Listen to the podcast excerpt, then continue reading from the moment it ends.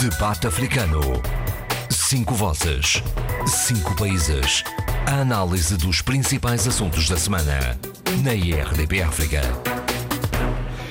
Bem-vindos ao debate africano. Cabo Verde prepara-se para celebrar mais um aniversário da sua independência, com um processo judicial delicado de um cidadão estrangeiro com passaporte diplomático. Turismo e transporte aéreo estão em dificuldades. Fala-se disso em todo o lado, mas particularmente em Cabo Verde e Portugal.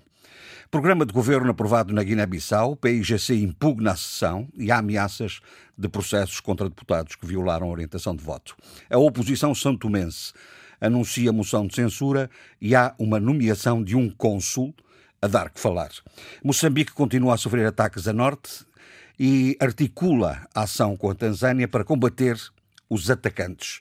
Presidente do MPLA manda recados para dentro, não pode haver mensagens erradas e há a porta entreaberta à solução negociada para o caso Isabel dos Santos. No dia 1 deste mês de julho, Amália faria 100 anos. De homenagem em homenagem, não resisto ao desafio de ouvirmos essa grande mulher do fado e do povo.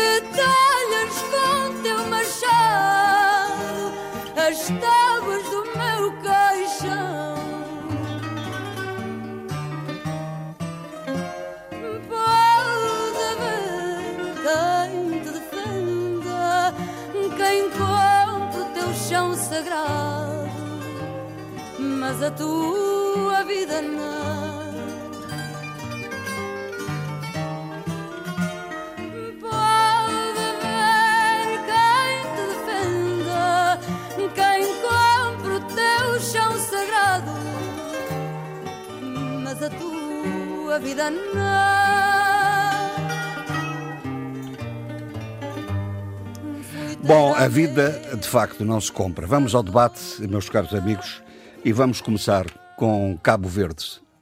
Depois da manhã, domingo, a independência, dia da independência. Zé Luís Offer Almada, vamos lembrar a independência. É, 45 há uma, anos. Há uma expressão, 45 anos é um número redondo, ou meio redondo. Há uma expressão que caracteriza bem o sentimento dos cabo-verdianos em relação à independência. O termo, a expressão foi cunhada por, por grande poeta, grande poeta Osvaldo Osório, e é Júlio, nosso orgulho. Ouro, orgulho, que é, portanto, junção de ouro mais uh, orgulho, né? Uhum. Orgulho. É uma expressão terrível terrivelmente bela, porque uh, o, qualquer cabo-verdiano sente que valeu a pena a independência. De tal forma, são visíveis e impactantes os ganhos da independência. Tanto mais que, uh, como diz Amílcar Cabral muito bem num texto dele sobre de 1963, sobre a situação política em Cabo Verde na altura, eh, Cabo Verde é um caso muito especial, porque é dos poucos países africanos, uh, as ilhas, né? São Tomé e Príncipe, Seychelles, uh, a Ilha da Reunião, que teve realmente 500 anos de colonialismo. De tal forma que também teve tempo de se forjar como nação, de tal forma que já existia como nação, no sentido europeu do termo, quer dizer, uma comunidade política com uma cultura comum e um território comum, já no século XIX. Portanto, Cabo Verde estava prestes para a independência no século XIX.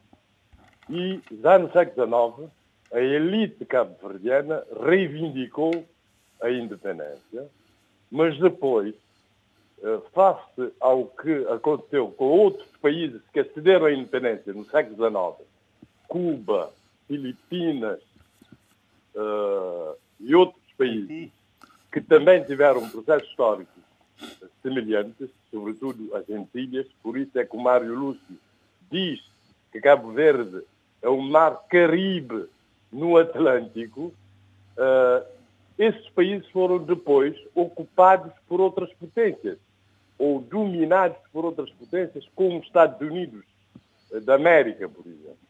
Por isso, uh, uh, essa elite passou a priorizar a adjacência e a autonomia, porque achava que mais valia, valia, valia mais ter a albarda leve dos portugueses do que a pesada albarda, por exemplo, da Alemanha ou dos Estados Unidos uh, uh, da América.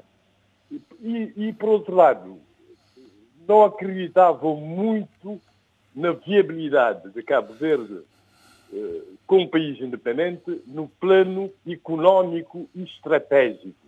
E aí reside a ideia da unidade Guiné-Cabo Verde, portanto, criada por Amílcar Cabral, genialmente criada por Amílcar Cabral, porque Amílcar Cabral chegou à conclusão que só era possível aceder à independência uh, por meio da luta armada e Cabo Verde não tinha retaguarda estratégica suficiente para, para, para fazer uma luta armada sozinha. Quer dizer, Amílcar Cabral acreditava que era possível a luta armada em Cabo Verde e este texto 73 é exatamente, prova exatamente isso. Ele, eh, eh, por isso foram os quadros também preparados em Cuba para uma luta armada em Cabo Verde, mas conjuntamente com outros hum. países. Claramente, oh, oh, Zé Luís, mas falemos é nos 45 anos da independência. isso é que é importante. Fazer, Porque já, já por um várias. Sim, mas já várias vezes falámos sobre isso. Público. Já várias vezes. nos 45 anos. Isso mesmo. No, nos 45 anos. Portanto, é isso. Os ganhos são visíveis, uh, digamos, uh, como diz Jorge Barbosa no seu poema Meio Milénio, salvo o que o povo cabo-verdiano fez por si próprio, que é forjar-se como nação, uh, o povo cabo-verdiano foi abandonado praticamente pelo colonialismo português. E, e, por isso Jorge Barbosa, no seu poema Meio Milénio, diz que é francamente negativo o balanço do meio milénio, portanto fala da nossa desventura, e tudo mudou com a independência de Cabo Verde. Portanto, tudo mudou no sentido de viabilizar o país, tanto mais que quando chegamos à independência, a, a, a generalidade da, da, comunidade internacional considerava, achava que Cabo Verde era um país inviável. O que o povo cabo-verdiano conseguiu, os vários governos, os sucessivos governos, foi eh, criar esperança e mostrar que é possível a viabilização de Cabo Verde com um país independente e soberano. De tal forma que tanto o PICV como o NPD, como o Presidente da República, nos seus programas uh, de governo e o Presidente da República, na sua primeira tomada de posse, falava no, num horizonte de 2030 como horizonte para que Cabo Verde fosse um país desenvolvido. E o Presidente, na sua mensagem, numa entrevista que deu agora, ou numa comunicação que fez agora, também acha que é possível tornar Cabo Verde um país independente. Isso é obra. Quer dizer, um país que se acreditava que não era viável, que não era viável, e que viveu durante muito tempo da ajuda pública para o desenvolvimento, hum.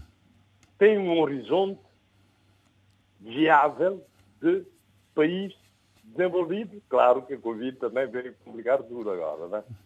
Sim, a toda a gente, a toda a gente, com certeza. Zé Luís, uh, em relação a, a, Cabo Verde, mas uh, falou há pouco na, na aliança. Eu lembro-me do, do, que foi Carlos Lopes, o guineense, nas, na, na, no seu enquadramento como braço direito do secretário-geral Kofi Annan para a África e agora é uma cabo-verdiana que está apontada para uh, que foi indicada como uh, como conselheira do, do, do secretário-geral Guterres exatamente para a África. Uh, é, essa, é essa santa aliança Guiné-Cabo Verde a funcionar exatamente. na política internacional? Não? A, a resultado, porque como, sim, exatamente, porque a unidade Guiné-Cabo Verde resultou plenamente do período colonial, tornou viável, tornou possível as independências dos nossos países, não só Guiné-Cabo Verde, mas das colónias portuguesas e o 25 de Abril em Portugal, e falhou no período pós-colonial. Pós-colonial. E parece que, para certos casos, continua a resultar. Não é? Bom, Cristina Duarte foi nomeada conselheira especial para a África secretário-geral da ONU, António Guterres.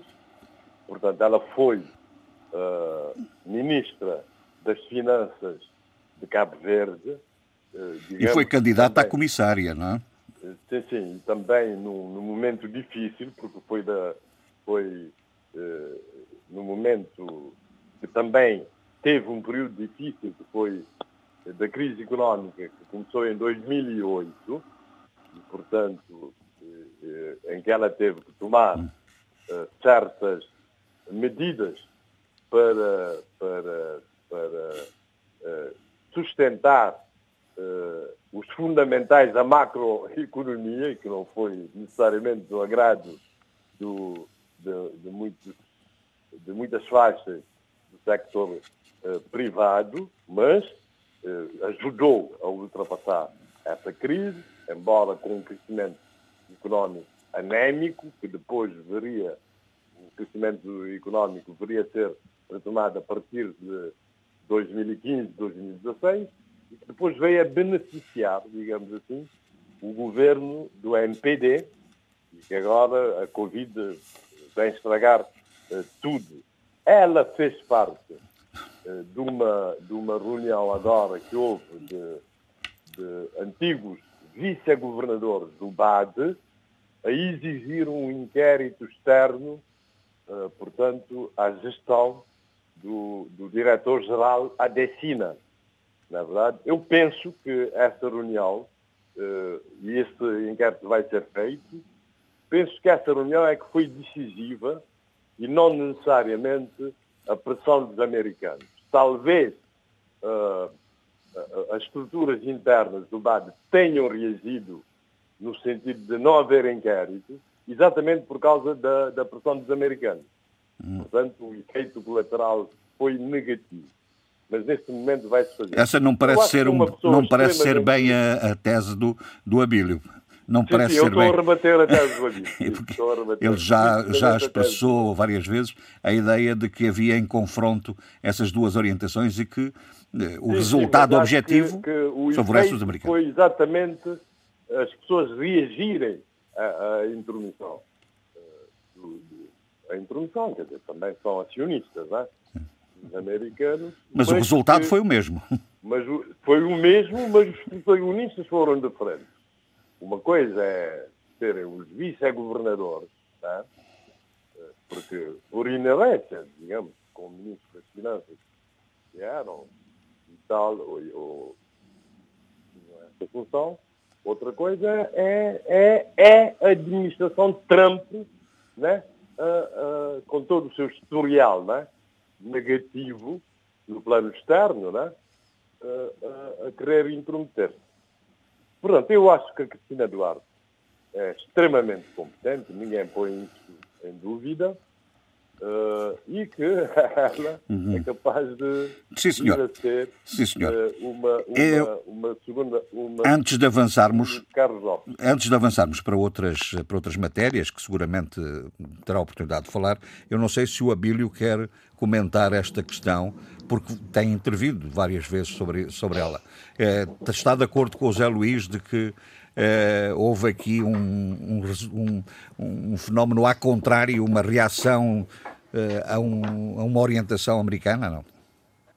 Não, uh, estou uh, em desacordo, mas não pelos motivos que Zé Luís pensa, até porque eu defendi que não deveria ter havido qualquer tipo de intervenção americana no BAD e, sobretudo, na forma como os Estados Unidos eh, descabidamente estavam a pressionar. Ou seja, eu, eu saí em defesa do atual boarding eh, eh, do BAD, sabendo que se os americanos conseguissem impor a sua tese de que era necessário, para validar a candidatura do Adesina, que era necessário fazer-se uma auditoria com personalidade externa uh, neutra ou, ou, distante do boarding do, do, do banco, uh, que seria, de facto, uma fragilização do próximo, da próxima fase uh, do mandato do Sr. Adesina, que é, naturalmente, o único candidato, desta vez, a sua própria uh, reeleição.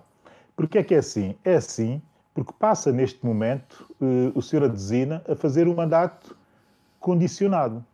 Condicionado, por muito que seja legitimado por, uma, por um relatório favorável uh, ao seu mandato anterior, ele já está condicionado porque uh, sabe que a qualquer momento uma auditoria externa poderá ser feita a sua ação.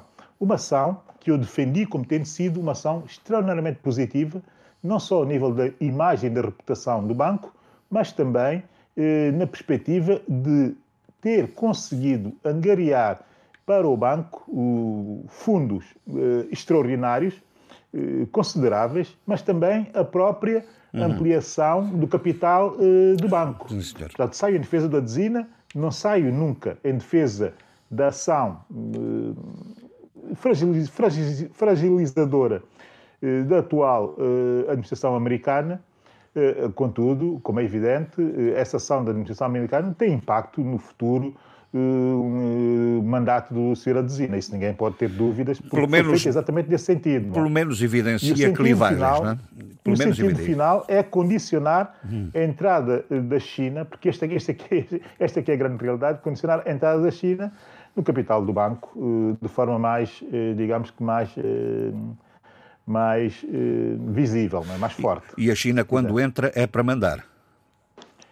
Sim, entra para ter peso efetivo. Muito Os bem. americanos não estão disponíveis para assumir mais ainda a sua presença em África, e sobretudo correndo o risco do capital, que é o risco que o BAD corre, outros farão, e no caso da China, está interessada, Sim, até porque copartilha, copartilha uh, risco. A China anda à procura, uh, e muito, de partilhar riscos com outros uh, nas suas operações africanas. Há aqui essa alteração de abordagem chinesa que é preciso também uhum. ser analisada. Não é? voltemos, voltemos ao Zé Luís, porque... Eu, Adílio, eu estou de acordo com tudo o que ele disse, eh, quanto à prestação da medicina e, e, e, que não se devia aceitar a pressão americana. Eu não estou agora eh, de acordo que a, o inquérito externo em si pode fragilizá-lo. O inquérito externo pode também reforçá-lo se chegar a resultados positivos. Uhum. Na verdade, reforça, portanto, a candidatura. E, obviamente. Legitima, que, não é? Legitima. Reforça. E com certeza que os vice-governadores também pensaram nisso.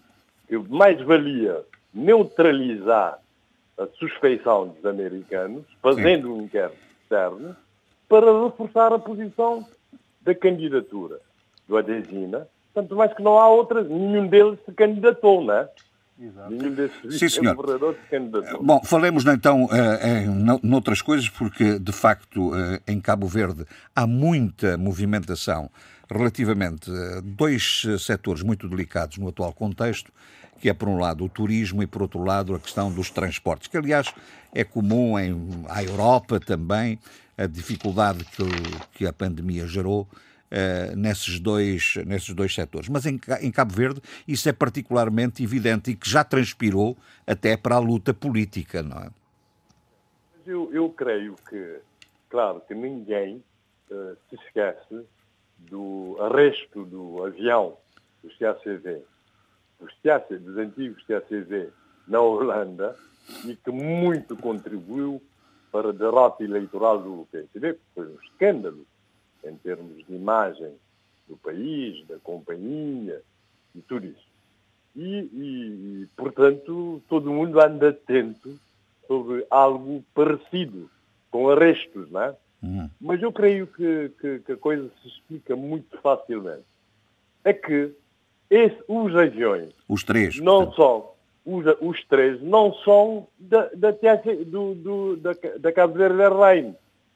São aviões emprestados ou alugados pela companhia, por uma companhia islandesa e que tem criado um imbróglio nas negociações com o governo, porque eh, são alugados a peso de ouro e, e, e deve ser essa vantagem que, que, que, os islandeses, a grande vantagem que os islandeses têm nesse acordo que fizeram com o governo e por isso o governo não quer, não quer uh, divulgar o, o, o acordo e como se adiou a abertura dos aeroportos às ligações internacionais, portanto, o, os islandeses acharam que os aviões não devem voltar para o céu.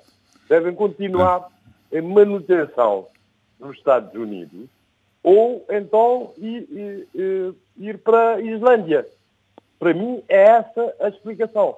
Mas no fundo da questão é que os aviões não são dos TACV, do, do, da, da, da ACV, da Cabo Verde uh, Airlines. Isso é que agora ficou claro. E que todo o impasse das negociações uh, com, entre o governo de Cabo Verde e os islandeses está nessa questão. Porque uh, os aviões são, são hum. alugados a peso de ouro. A peso de ouro. É isso. É, Parece-me ser Muito bem. Mas a questão, a questão de fundo, portanto, a questão de fundo é a situação socioeconómica. A procura turística, repare bem, eh, a procura turística recuou a níveis de 2009. Portanto, em 1919, Cabo Verde teve 819 mil turistas. Agora há uma quebra com, com a Covid, estado de emergência e, e situações correlativas, uma quebra de 58,8%. Portanto, este ano, este ano, segundo o orçamento retificativo, vai haver apenas 377 555 turistas. Reparem, em isso, isso é uma precisão uh, não, matemática. Não, dados, Estou, aqui, estou aqui a ler. Claro, claro, claro. Não, eu gostei foi dos 555. Mas na, verdade, mas na verdade não vão ser, daqui para frente, uh, 377 1.555 turistas, mas apenas 165 mil turistas, porque 170.768 já visitaram o país no primeiro trimestre de 2020. Uhum. Por isso, uh, uh, vai haver, uh, portanto, é uma situação de, gravíssima, vai haver uhum. uma situação or orçamental de 75 milhões de contos, que são 680 milhões de euros, vai haver, portanto, um aumento de 2,7%, mas, felizmente, uh, felizmente, não vai haver austeridade no hum. sentido de cortes salariais ou de aumentos de impostos. Sim, senhor, Zé Luís. Portanto, portanto uhum. uh, vai haver uma recessão económica segundo o orçamento retificativo, de 6,8 a 6,8 a 8,5%, o déficit vai ser de 11,4%, a taxa de desemprego vai ser 19%, quase 20%, a dívida pública vai aumentar para 150%. Uhum. Isso tudo se, se é, é, é extremamente grave se levar em conta o que se previa no orçamento normal, ah. que era um crescimento económico de 4,8 a 5,8%, uma inflação de 1,3%, um déficit orçamental de 1,7%, uma taxa de desemprego de 11,4% e um nível de endividamento que ia baixar de 118%.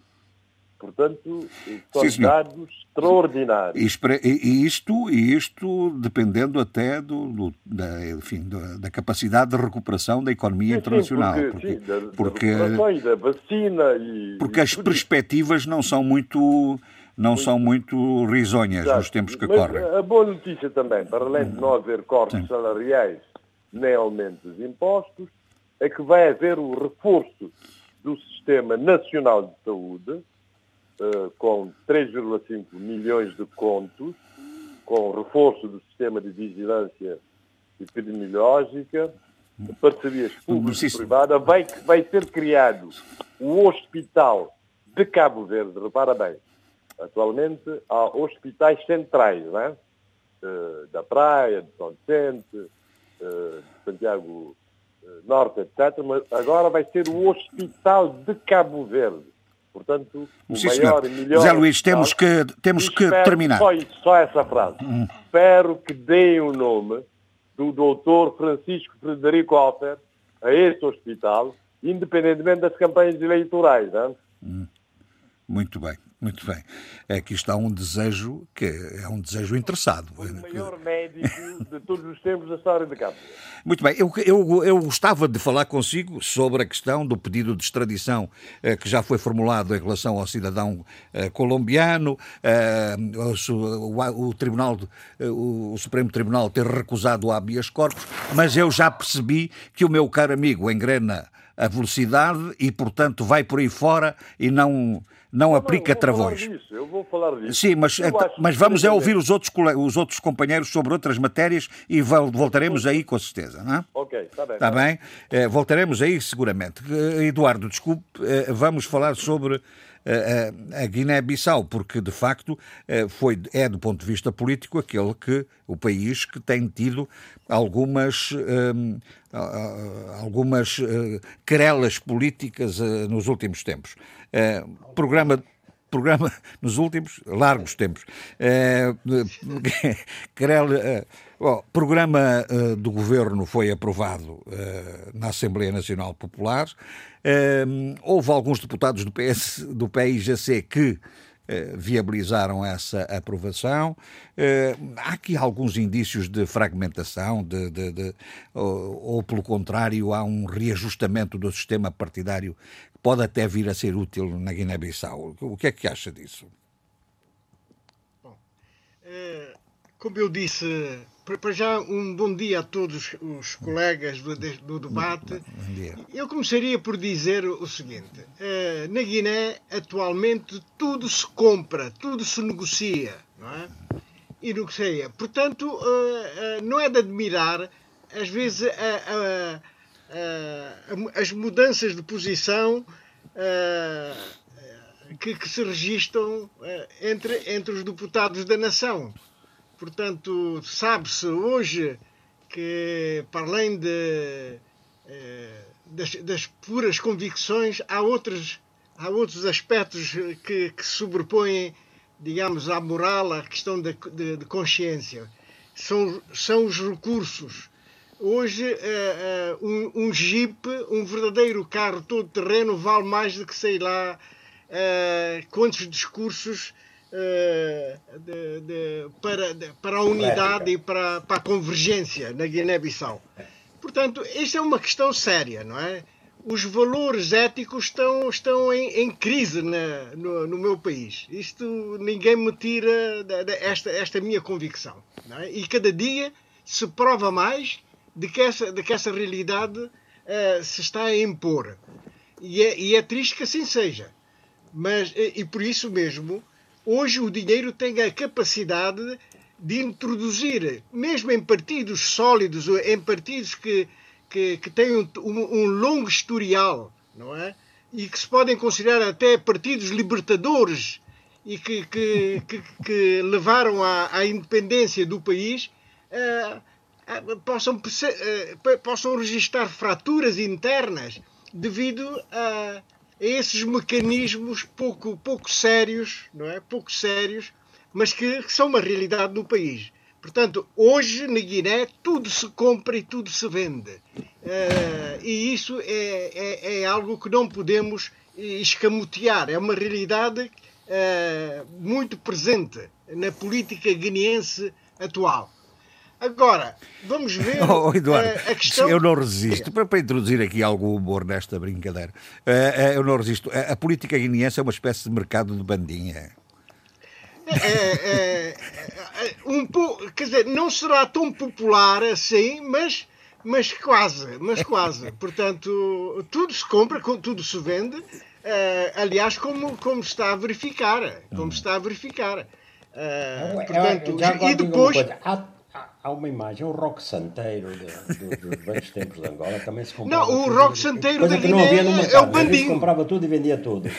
É o bandinho, é o mercado do bandinho, de facto assim é. Não, não mas o, o, o, que o Eduardo está, está a frisar, e do ponto de vista substantivo é uma grande declaração, é que há uma mercadoria chamada consciência. E essa mercadoria Exato. é que, Exato. é que, se, que preocupa, não é? Exatamente, e, e, é isso, e é isso mesmo. E depois, uh, o momento em que estamos a viver, uh, o efeito Covid é, é, impressionante, porque está a introduzir nas sociedades africanas, particularmente nas sociedades africanas, um elemento terrível, que é o, o, o empobrecimento, quer dizer, o, uh, a sociedade já é, já é carente tem carências de toda a ordem e agora o Covid veio agravar essa, essa, mesma, essa mesma situação de pobreza e de, e de necessidades. E, portanto, essa fragilidade é um campo perfeito para, para a compra de, consciências, não é? Porque uhum. o estômago fala mais alto do que a própria, a própria digamos, os aspectos éticos. E, e, e isso é, é uma realidade. Mas deixa-me dizer que eh, eu fiquei admirado é a justificação eh, dos cinco deputados que se baldaram, como se costuma dizer em política, baldaram eh, para, para o terreno do adversário, traindo o seu próprio partido. E essa justificação não, não, não tem sentido nenhum. Portanto, acreditam plenamente e piamente de que o governo do Nuno Gomes Nabian poderá tirar o país da situação em que está a viver, uh, neste, que está a viver neste momento e que poderá introduzir progressos uh, económicos e sociais uh, que não foram conseguidos no, nos últimos anos, não é? Hum. Nós acabamos de ter um quinquênio que é para esquecer, que é para esquecer. É? Além da instabilidade, o progresso económico e social do país esteve sempre estagnado sempre estagnado. Portanto, não houve grande evolução na Guiné-Bissau. E, portanto, a justificação dos cinco deputados é de que, talvez com essa votação a favor do, do governo do Nuno Gomes Nabian, e lembremos que é um governo que não é constitucionalmente, digamos, legal, porque quem, tinha, quem tem, quem deveria formar governo devia ser o vencedor das legislativas de março de 2019, que foi o PGC.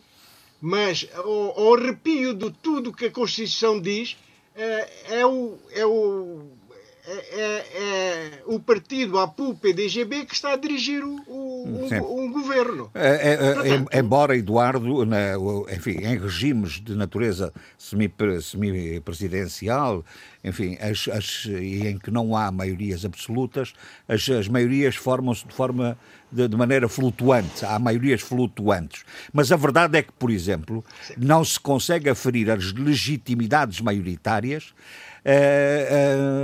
de forma tão, tão simples, tão simples, ou, ou, seja, não se pode legitimar um governo, mas pode-se uh, avaliar os seus instrumentos de gestão. Isso aí é que é fundamental. Mas há aqui um elemento importante do último recente, é que o próprio Conselho de Segurança parece indiciar que uh, deveria ser o roteiro uh, apresentado pela CDAO deveria ser cumprido, não é? Exatamente. Eh, o Conselho de Segurança expressou na, na, na quarta-feira passada, né, anteontem, hum. uh, uma preocupação muito grande em relação ao. Ele até primeiro começou pelos incidentes na Guiné-Bissau, não é? Uhum. Incidentes, portanto, e não é só não é, é, é questão policial até, porque há, há um excesso do, do, do, poder policial na Guiné-Bissau, prende-se, liberta-se, torna-se a prender. Portanto, há, há um, um, um, uma espécie de tentativa de criar um Estado policial no, no país. Né? Este é um sentimento que, que existe da população guineense. Tá? E, e, e, perante esta situação, estes incidentes que têm estado a ser, que estão a registrar-se na Guiné-Bissau, a, a ONU admitiu a possibilidade de adotar medidas apropriadas em resposta à evolução, à evolução da situação do, ao, no país. Que, que, que, que, medidas serão essas, não é? Bom, uhum. são sanções. Certamente serão sanções. Uh, o, o Conselho, os membros do Conselho de Segurança não avançaram mais do que isso. Medidas apropriadas, deixaram no ar esta, esta ideia. Uhum. Mas sabendo nós como é que atua o Conselho de Segurança, é muito natural que, que, que estejam a ameaçar com, com sanções para a, a certos dirigentes da, da Guiné-Bissau, não é? Sim, senhor. Portanto, eu, Eduardo, é, é preocupante aqui. É. Sim. Diga. Não, não, eu, é que diga, eu percebi, diga, diga, percebi por, um, por um som de fundo de que o Zé Luís queria dizer duas palavras, mas tem que ser duas palavras, Zé Luís. Sim, sim. sim. Eu chamo a atenção para o facto de terem sido deputados do PIGC a baldar-se porque aqueles deputados com que o PIGC contava, de, uh, deputado da APU, portanto, parece que não se validaram. Quer, quer dizer que ainda nem todas as consciências, e o Eduardo vai precisar isso, nem todas as consciências são, são, são mercantilizadas, não é? primeiramente. Uhum. E segundo, eu, eu discordo, portanto, que que, que, que, que, que o, o, governo, a, a, a, condição é ter maioria parlamentar.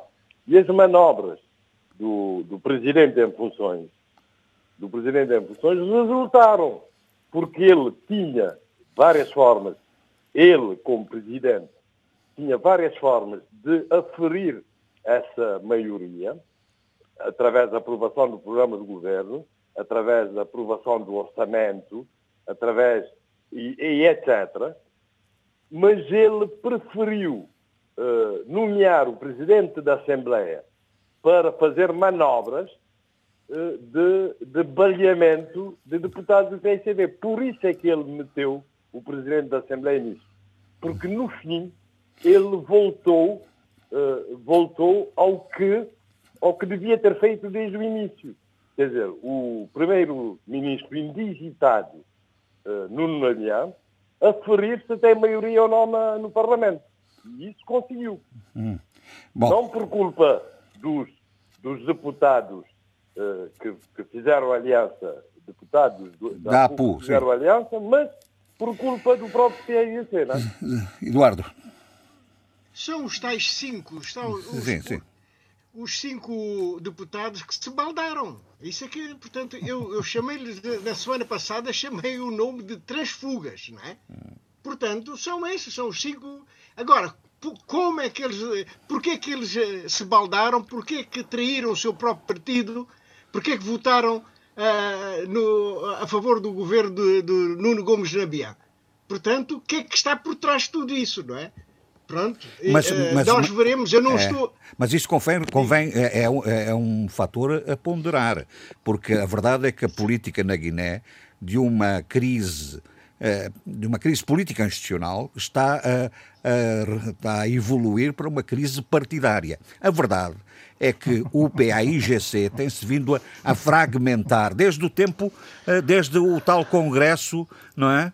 ai, ai tem-se vindo a, a, fragmentar, gerou uma DEM G15, agora uh, tem outra fratura. Há qualquer coisa, enfim, e, e, daí a questão que eu, que eu coloquei inicialmente: será uh, de facto um problema de fragmentação ou é um, um, uma, uma um movimento de purificação das hostes de um partido político. Pode também ter essa vantagem, essa consequência. Não, não eu, olha, se me perguntasse qual é o, o que é que eu defendia, não. estamos a devíamos caminhar neste momento para a clarificação uh, uh, política uh, e por isso eu não, não, não, não teria, não, não, não tenho receio de propor que se faça um novo congresso para clarificação ah, do, do, ao nível do PIGC. Eu, é, é, eu julgo que, eh, que, apesar de não pôr em causa a legitimidade do atual presidente do PIGC, que está fora de causa, a verdade é que está a haver muitas fraturas internas no partido. Claro. E isso tem que ser clarificado.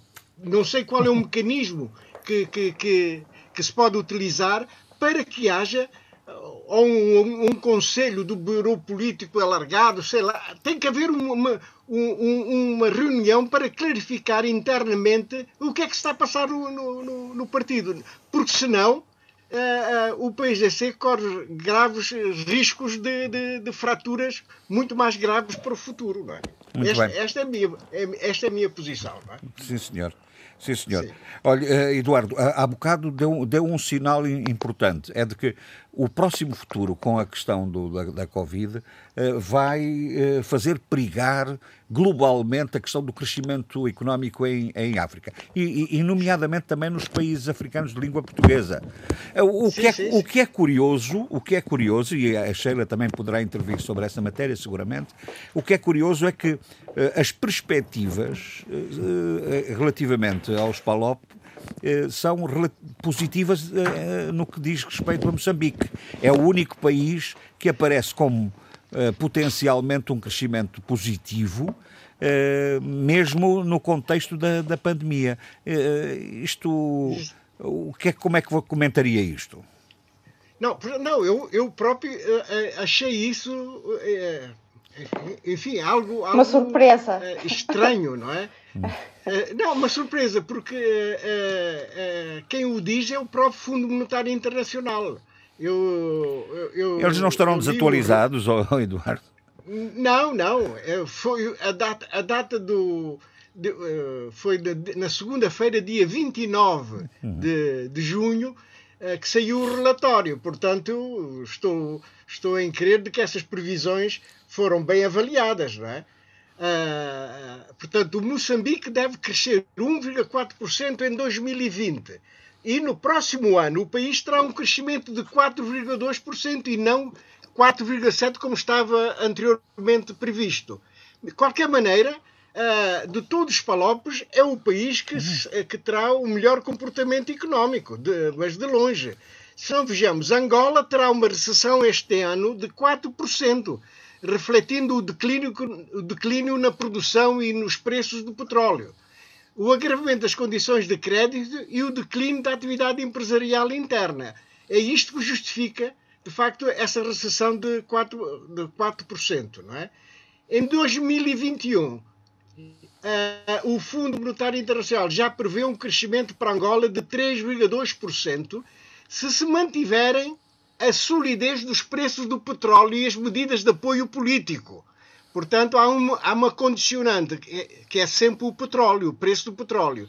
Neste momento, o petróleo está a recuperar e, se continuar, eh, Angola eh, deixará de, de, de, estar no negativo, isto é, a economia angolana deixa de, deixa de estar em recessão para ter um crescimento de 3,2%, depois de, de, uma, de, de, de, uma recessão de 4% em 2020, uhum. o que será, de facto, muito bom para a economia uh, angolana.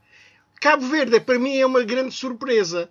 O fundo prevê para Cabo Verde um crescimento negativo, né? coisa do crescimento negativo, não é? é uma recessão de 5,5%.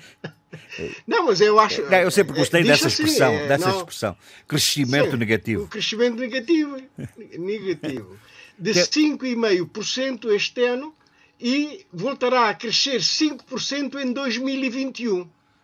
Não é? Portanto, repare bem, há, há, de facto uma recessão de 5,5% no PIB eh, cabo-verdiano em 2020, mas para o ano é, é menos de 12 meses ele já estará a crescer 5%. É o turismo, Isto é o mostra turismo. um certo dinamismo É o também. turismo. Será? É a expectativa do turismo.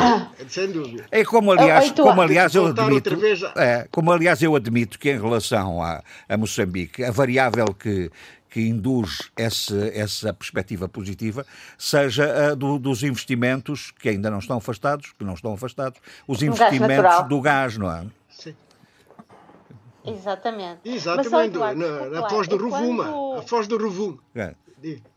Sheila, Eduardo, mas quando ouço, eh, fico, estu- fico bastante surpreendida, porque quando ouvimos, por exemplo, o Presidente Filipe Nyusi, ainda esta semana, dia 28 de junho, a fazer a comunicação à nação, em que está a analisar os vários cenários dentro do- do- da decisão da, da prorrogação do estado de emergência, é que não há nenhum índice sobre essa questão, não há nenhum sinal desse crescimento, pelo contrário, ele próprio relaxou um pouco, aliviou um pouco as medidas para dar um certo oxigênio à economia que está a sofrer enormemente com, isto, com esta questão do, do, do Covid-19, da pandemia.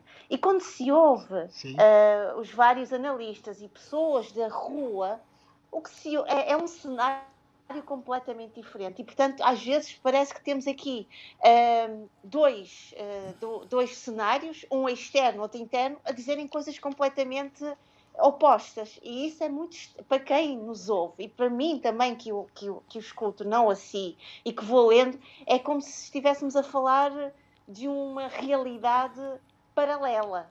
Percebe o que eu quero dizer? Nomeadamente, ah, Sim, eu dizer, estes percebo, eu percebo, mas qua- Não, Diga, diga, quando, diga. quando estes números são quando esses números são, eh, são avançados por uma organização não é como o Fundo Monetário Internacional que é que normalmente é pessimista ah, é, de, é de- é de toda a credibilidade Moçambique em 2020 ainda vai crescer em 1,4%, não é? E a projeção para o ano que vem é de 4,2% e não de 4,7%, como já tinha sido previsto no- há uns meses atrás. Portanto, já houve uma pequena redução de meio ponto percentual, 4,2% apenas. Eu, eu dou uma certa credibilidade porque as previsões económicas para a África subsaariana é feita de uma maneira eh, relativamente cuidadosa, bastante cuidadosa. Eh, e, e o Fundo Monetário eh, Internacional não pode ser acusado eh, de ser umas mãos largas, né? de uma pessoa que, de um- uma organização que é muito positivista. Não, eles pelo contrário, eles são eh, s- s- eh, quando São avançam um número é, é, são, São minuciosos. minuciosos Exatamente. Minuciosos e também muito realistas daquilo que está a passar no continente africano. Portanto, há- até hoje eu, eu dou uma certa credibilidade a, a- a esta previsão, não é? O crescimento não é significativo para Moçambique, 1,4%. Ah, é, é, é bom para um país que, que está a enfrentar, como todo mundo, o Covid-19, não é? que tem tido um impacto bastante grande nas economias de todos os países, e particularmente no continente africano, também. É, também no continente africano. Por- veja só o caso, de, por exemplo, de Angola. Angola, de acordo com, ainda com o Fundo Monetário Internacional, vai ter uma recessão de 4%. Este ano. O, o, o, em 2021 vai crescer 3,2%. Serão que eles estão assim tão enganados? Não sei, não faço Sim, ideia. Eu não, o, eh, Mas o- o que caso de representa uma Angola- recuperação de 8%, não é?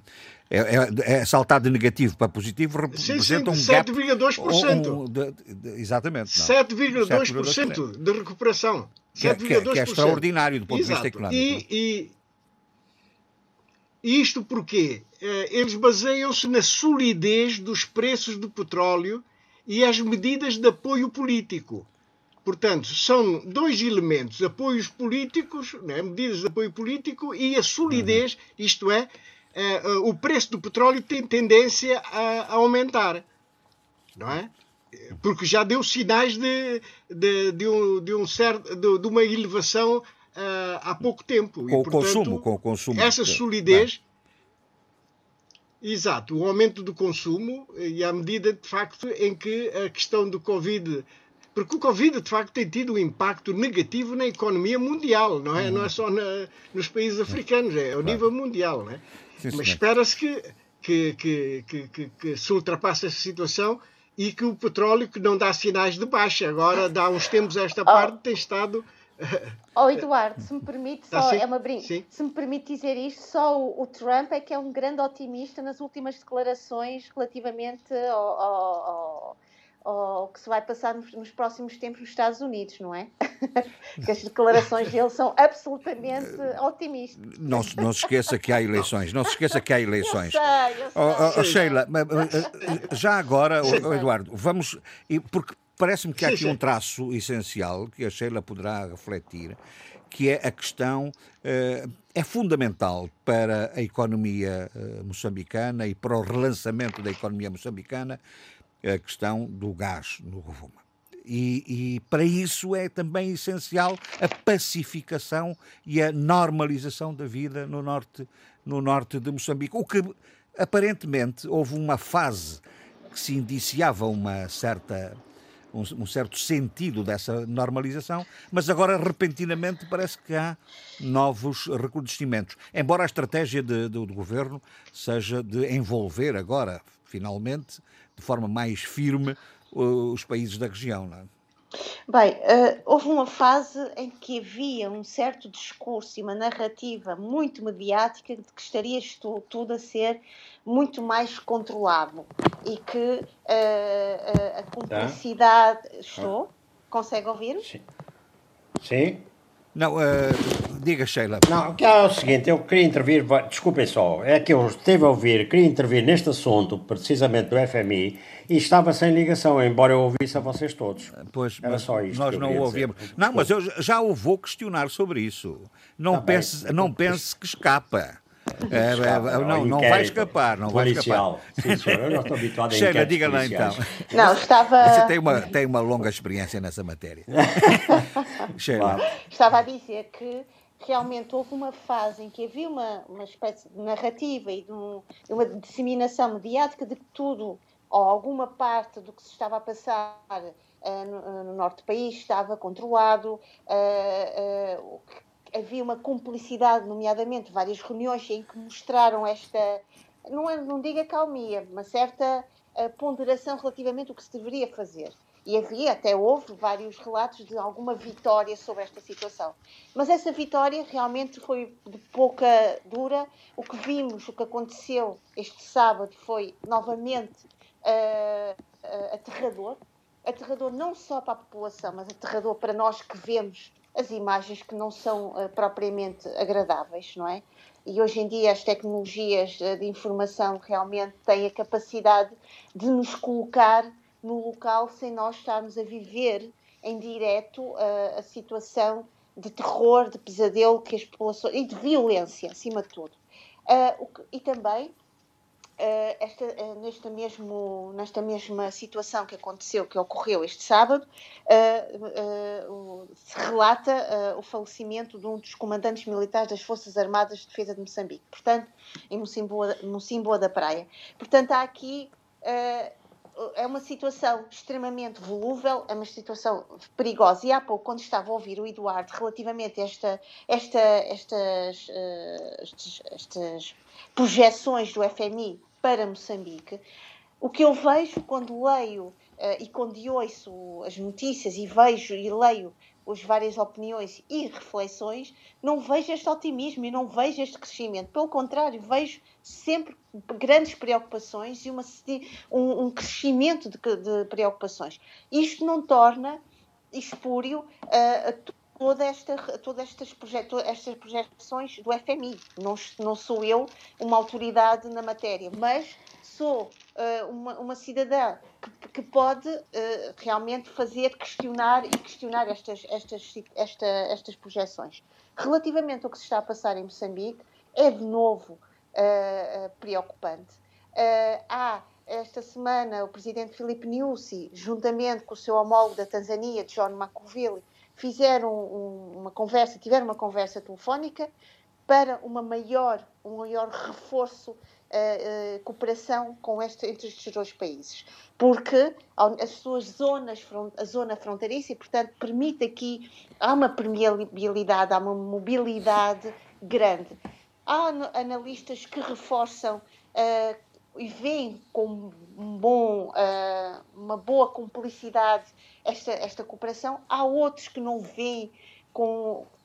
Não é uma. Uh, isto é, deixe-me ver se eu consigo explicar isto de uma maneira mais uh, calma e serena. Alguns analistas afirmam que, ou refletem que pode haver da Tanzânia esta cooperação, mas que haverá, não pode, não pode Moçambique acreditar uh, que 100% que a Tanzânia não, não permitirá esta, esta mobilidade.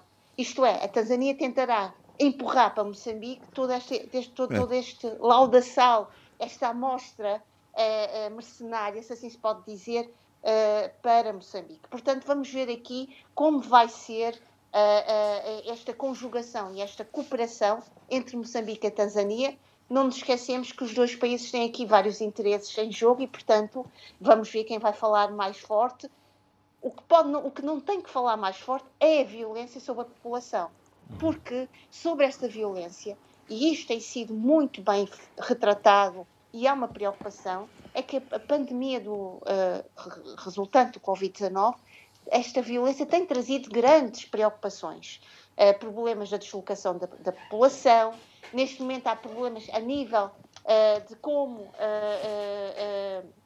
a questão da vacinação, e portanto há aqui toda uma, uma complexidade de fatores que precisam de ser também uh, trazidos para esta equação e não apenas a questão militar, não apenas a questão do terrorismo. Porque a população morre pela violência, mas também pode morrer pelas infecções e pelas contaminações. E, portanto, acho que é importante trazer esta situação para uh, esta equação. Eu sei que a Sheila tem algumas preocupações, nomeadamente na reflexão sobre uh, as relações entre o poder político e, a comunicação social em Moçambique. Não é?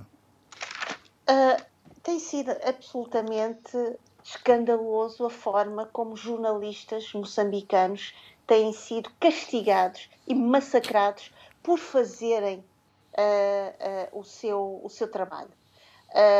Há, um, há, umas semanas atrás vimos que dois jornalistas foram condenados por terem, por terem acedido a algumas informações de uma, de uma festa num bar, num café, uh, e que, portanto, por terem, por terem acedido a essa informação, que por sua vez esse bar era de um elemento da Frelimo, portanto, foram eles os condenados, foram eles os massacrados.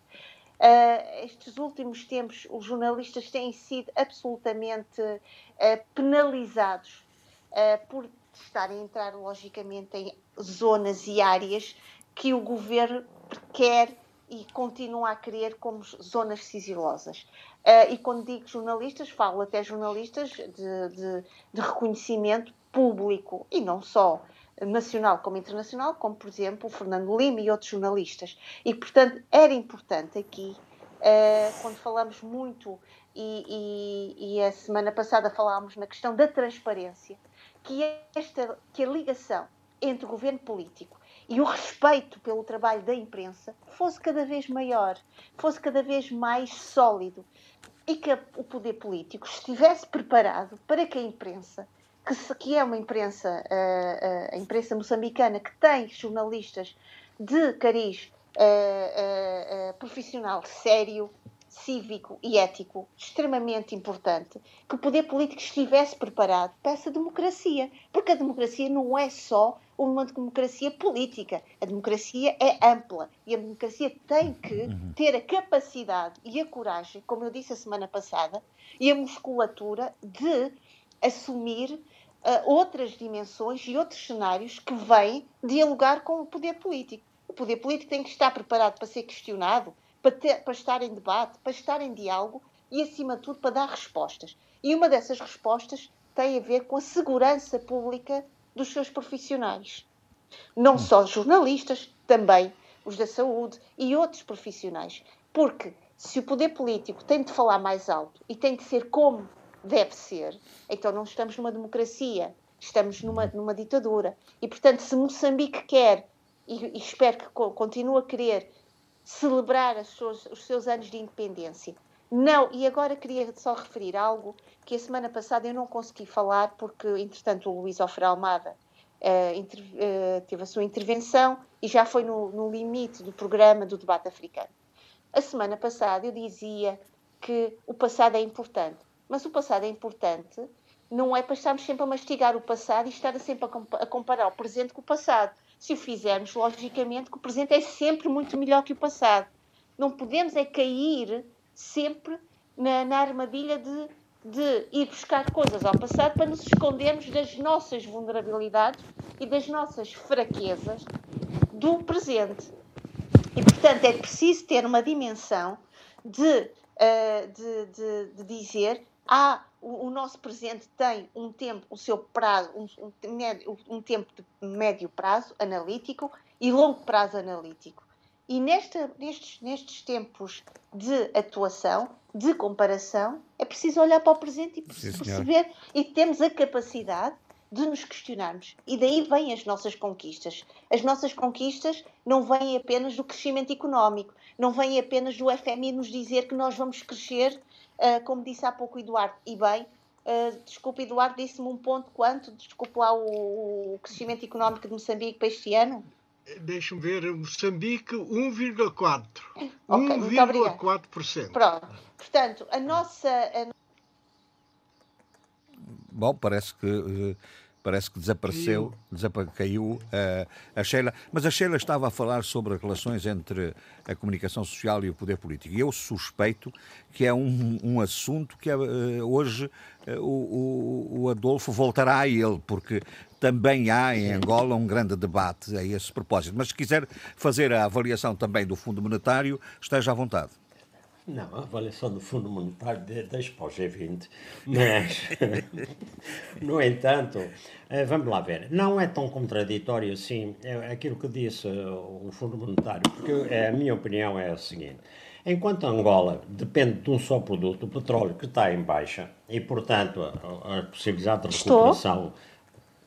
Sim, Sheila, então Tá? Desculpa, a, minha chamada caiu de repente. Sim, eu sei, mas uh, não sei se quer concluir então rapidamente para, para o Adolfo, uh, quer concluir o seu raciocínio, embora nós tenhamos percebido o que pretendia dizer uh, entre o passado e o presente, não é? Mas se quiser encerrar o, a, sua, a sua linha de, de, de pensamento.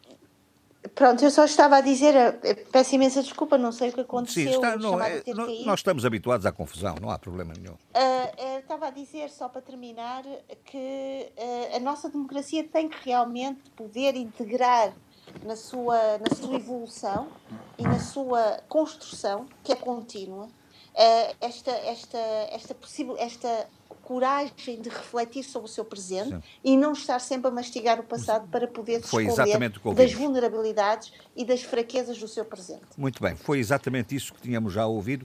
Adolfo, quer então continuar na sua reflexão? Sim. Vamos lá ver. No caso de, eh, portanto, há essas diferenças para Moçambique e, para, eh, portanto, Angola e Cabo Verde, em princípio, terão recessão. Porquê? Porque dependem de dois produtos fundamentais. Cabo Verde de, do turismo e, Angola do petróleo. A Moçambique está agora a arrancar.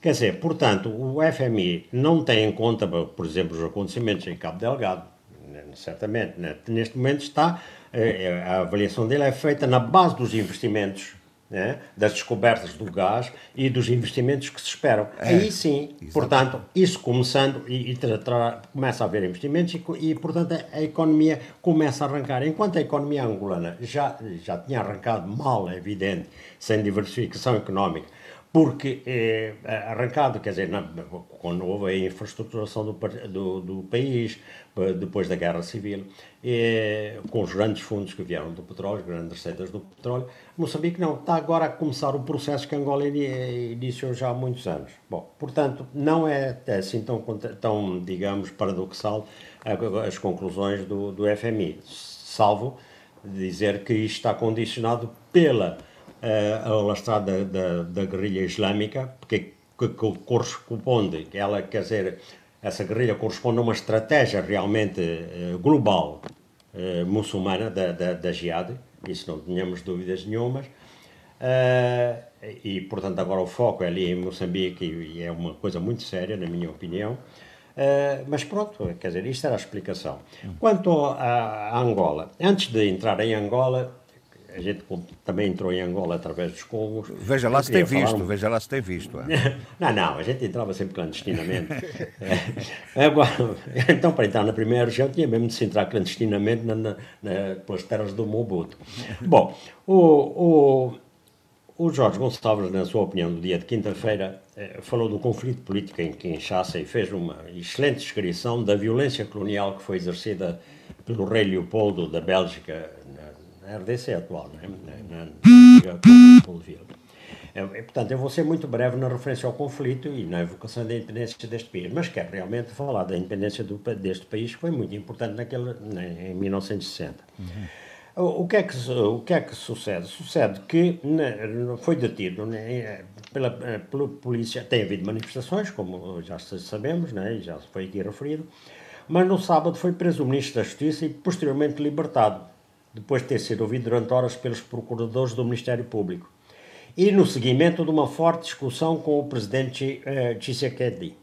Agora, uh, o que é que isto quer dizer? Bom, quer dizer que uh, realmente as dificuldades é que o, o, presidente tem uma maioria, não tem uma maioria no executivo, não é? É, dois terços em governamental são de elementos de, de, de, de, de cabilar, não é? Exatamente. E então, o que é que sucede? Uh, que essa coligação, que é suportada pela maioria parlamentar, foi saída de eleições que a esmagadora maioria dos organismos internacionais reputaram como claramente fraudulentas. Bom, já agora quero aqui meter um parênteses, que é o seguinte. É, eu proponho que no próximo, no próximo programa nosso a gente discuta a golpada do, do Putin. Hum? Porque isto vai evocar toda. vai levantar a questão da perpetuação dos líderes no poder é? uhum. e, e, e, portanto, em que se vão analisar causas históricas e, e sociológicas para isso suceder. Não é por acaso que uma, uma população aceita certas manobras, e noutros sítios não se aceita, porque há realmente um processo histórico próprio a, a, a vários continentes e a vários países. Bom, portanto, lanço aqui o desafio. É, a proposta da golpada de, de Putin a gente fala de, Não, é, é, um tema da perpetuação dos líderes é, no poder. É um tema interessante que nós já temos abordado ao, ao de leve, porque de facto é uma prática recorrente uh, os processos Sim. de ajustamentos constitucionais, de alterações, de reformas, de revisões, quer por via direta, quer por via uh, indireta, através do, dos referendos, para, uh, digamos, formatar as constituições a, a, aos interesses específicos pois, de, quem está no, de quem está no, no poder, não é?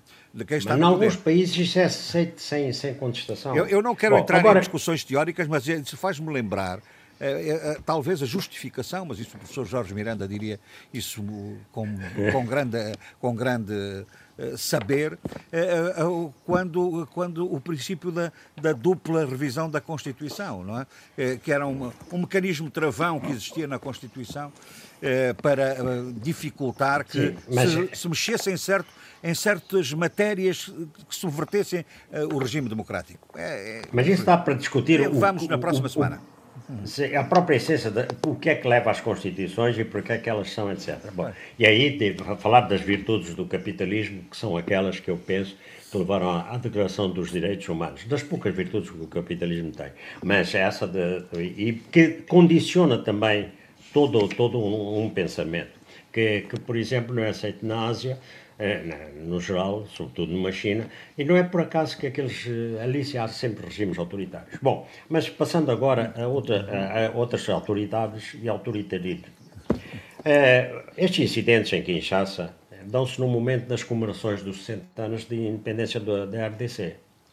E eu queria só uma breve evocação, porque foi em 1960 que o vencedor das eleições, Patrice Lumumba, que era o líder do MNC, o Movimento Nacional Congolês, ele, no ato da proclamação da independência e perante o rei belga, ele fez um afrontoso e memorável discurso, eh, muito radical, não é? sobre a opressão colonial e a recuperação da dignidade dos africanos. E três meses depois, Lumumba viria a ser vítima das forças neocoloniais.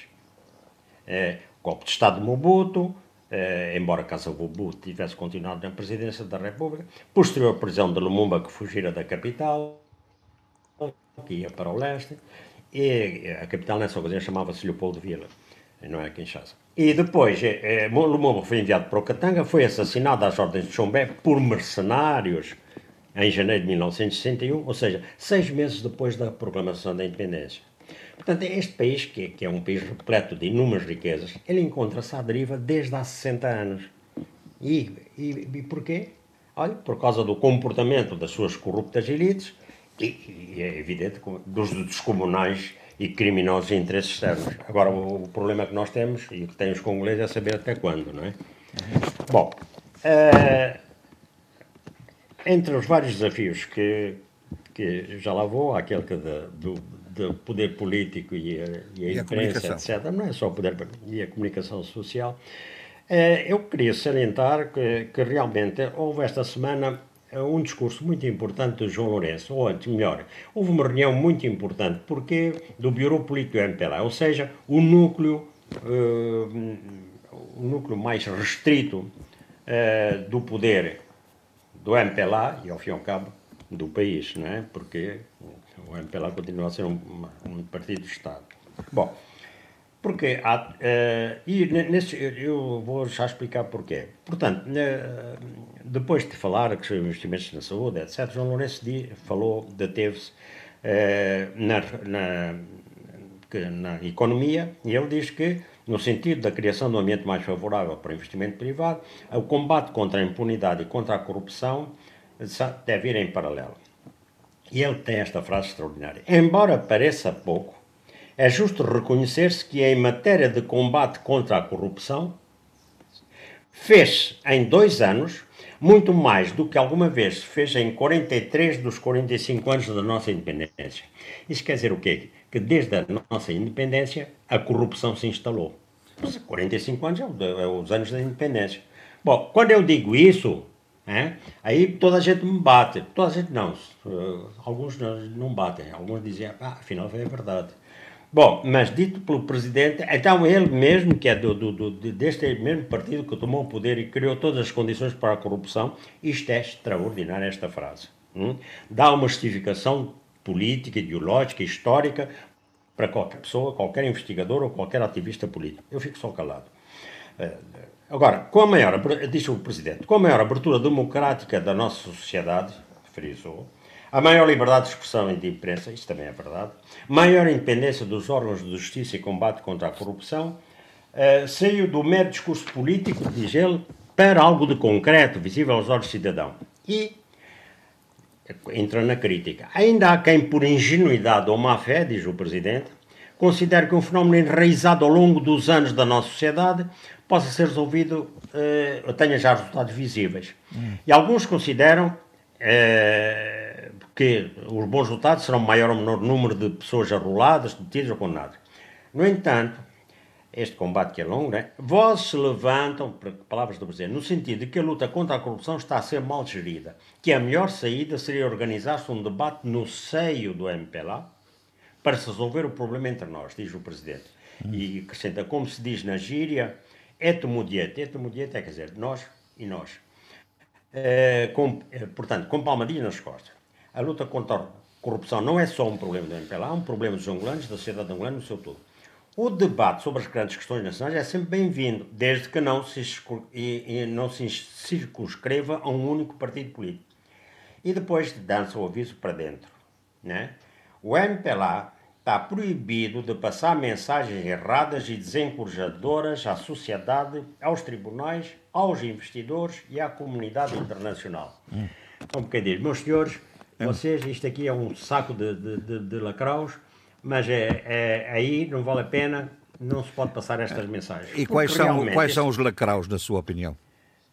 É, é, quer dizer, é quando se faz um discurso desta natureza e se imputam é, é, eh, circunstâncias como ele eh, as descreveu, tem que ter, eh, digamos, a figura, Sim, mas, as figuras a quem se dirige à sua frente, não é? Tem que ter, Sim, deve é estar a pensar em alguém em concreto, não?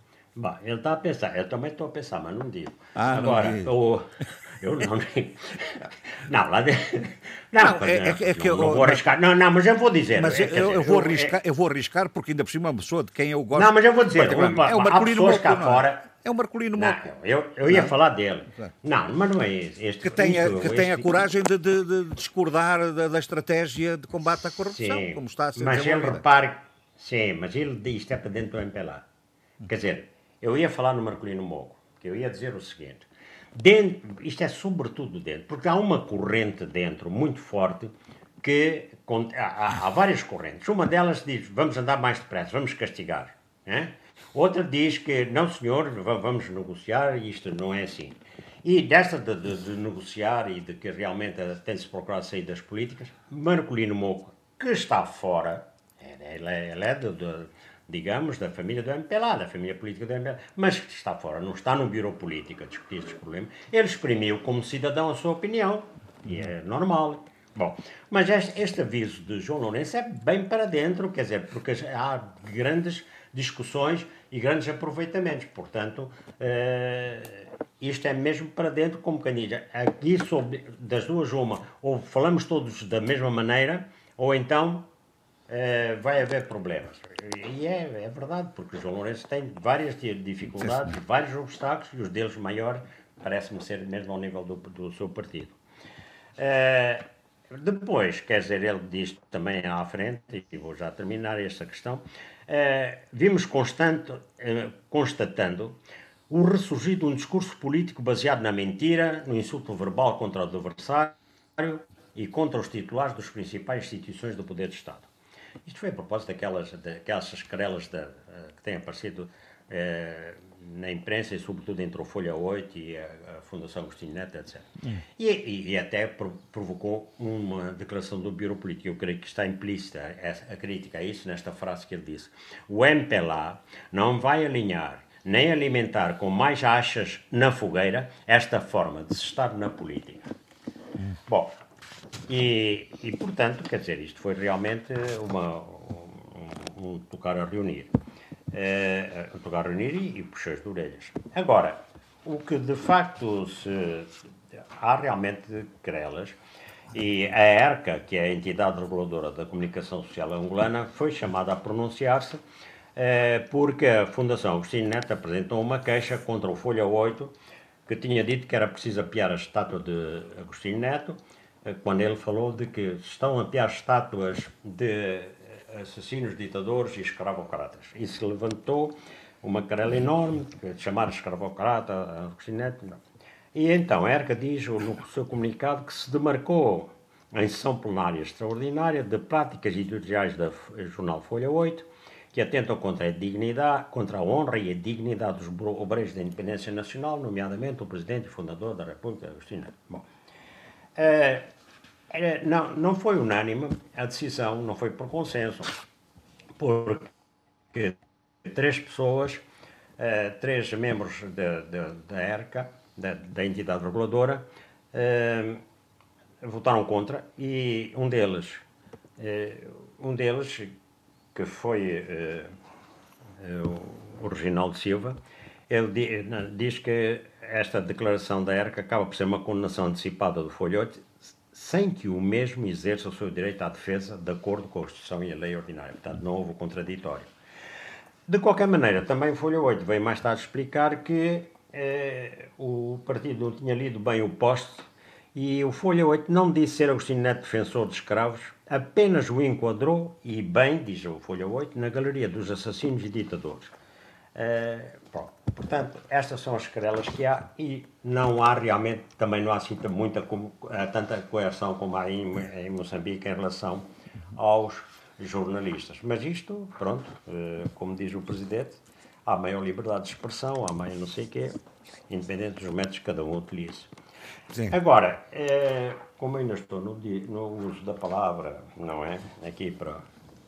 eh, eh, queria lembrar que Isabel dos Santos acusa a justiça angolana de manipular o processo de arresto, não é? E ela vai longe, não é? Diz que eh, visa diretamente a juíza Henrisilda do Nascimento, que, eh, que é, segundo a empresária, ela manipula datas e prazos do processo judicial para garantir que as provas falsas não fossem expostas.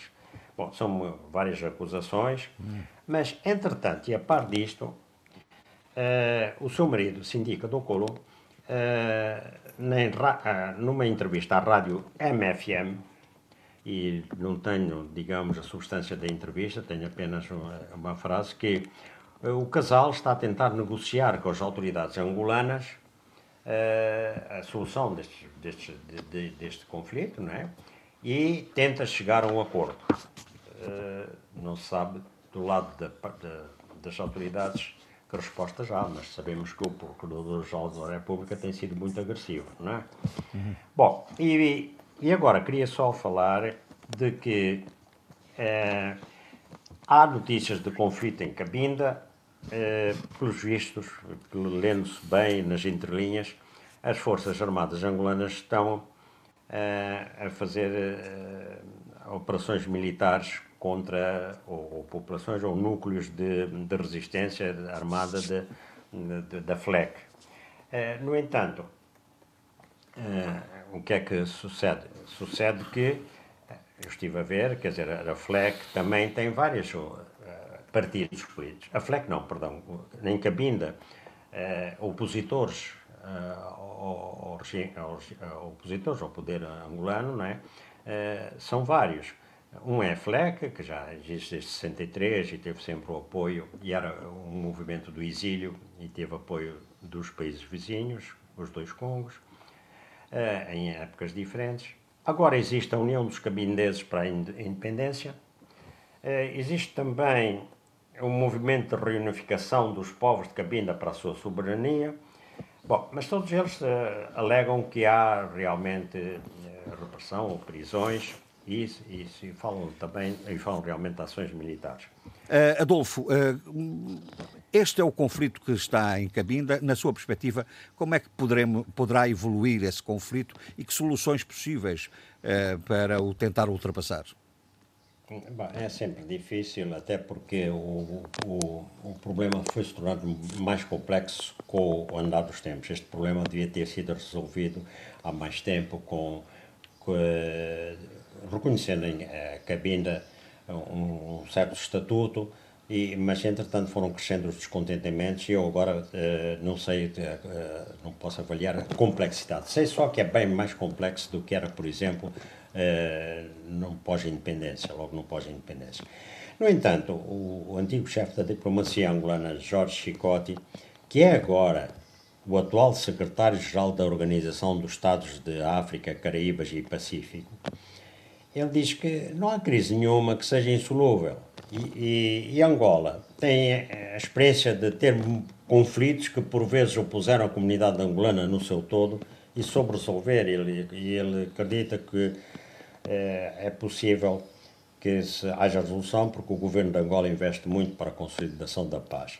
Neste momento, há realmente o que eu vejo é uma tentativa de neutralização de, de qualquer veleidade militar da FLEC, pelas uhum. Forças Armadas, não há dúvida nenhuma. Que... Sim, e, interessa saber depois o que é que está a passar, digamos, nos subterrâneos da negociação. Muito bem. Mas, é, eu, eu, Era isto sobre Angola.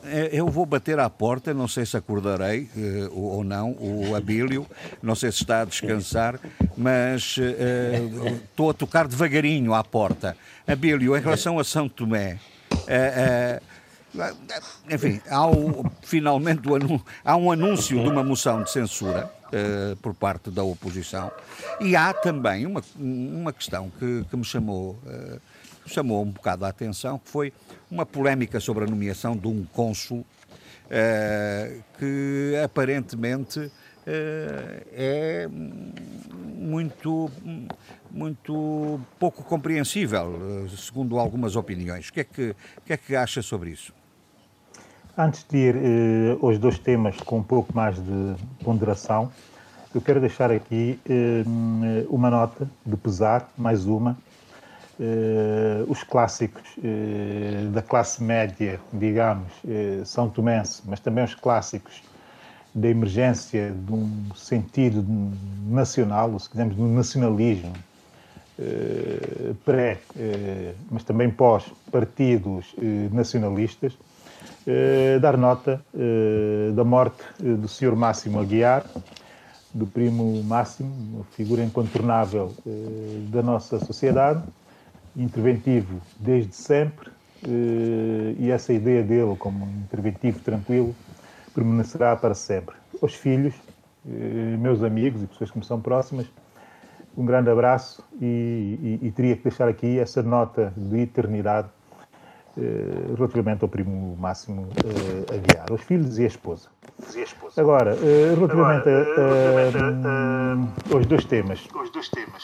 a moção de censura moção de anunciada censura. pela, pela ADI. de facto, eu também ouvi a opinião do dia do Jorge Gonçalves, se bem que eu defenda que esse programa de debate africano não seja propriamente o espaço para estar a comentar opiniões do dia do, dia do Jorge Sim, Gonçalves, já, já estou a, será, já estou estamos a, comentar, estou a ficar muito a comentar o comentário isso, do moderador. Exatamente. Estamos a comentar o comentário do moderador, o que não tem grande piada. Mas dessa vez o Jorge Gonçalves, por acaso, até acertou Bom, forma, o meu caro amigo é muito benevolente. Da forma clara, da forma clara e objetiva, como analisou o momento da, da, da ADI. Na verdade é que foi uma espécie, suponho eu, de segmento relativamente a, a uma espécie de continuidade da análise que eu tinha feito aos partidos que estão uh, no atual poder na semana passada, quando chamei a atenção por uma série de distrações históricas que eles vinham tendo. No caso de, de, dessa moção de censura anunciada pela ADI,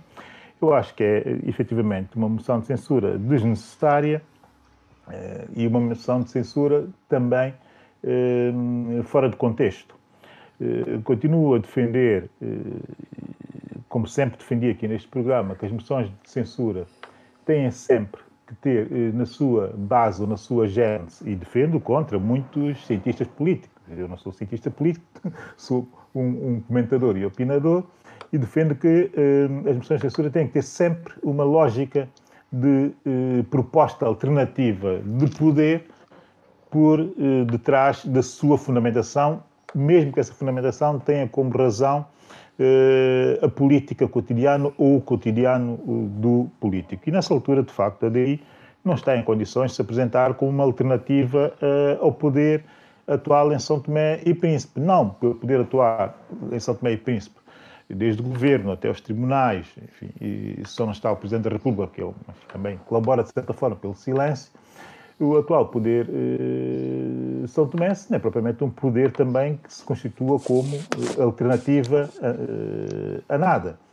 A nada no sentido de ser, não ser uma alternativa de transformação do próprio país. Portanto, estamos aqui numa lógica de continuidade eh, do Estado dos partidos, um Estado lastimável, e que funciona muito na lógica eh, de substituição. Até o próprio governo eh, eh, trabalha na lógica de uma espécie de populismo de pré-campanha eleitoral em permanência,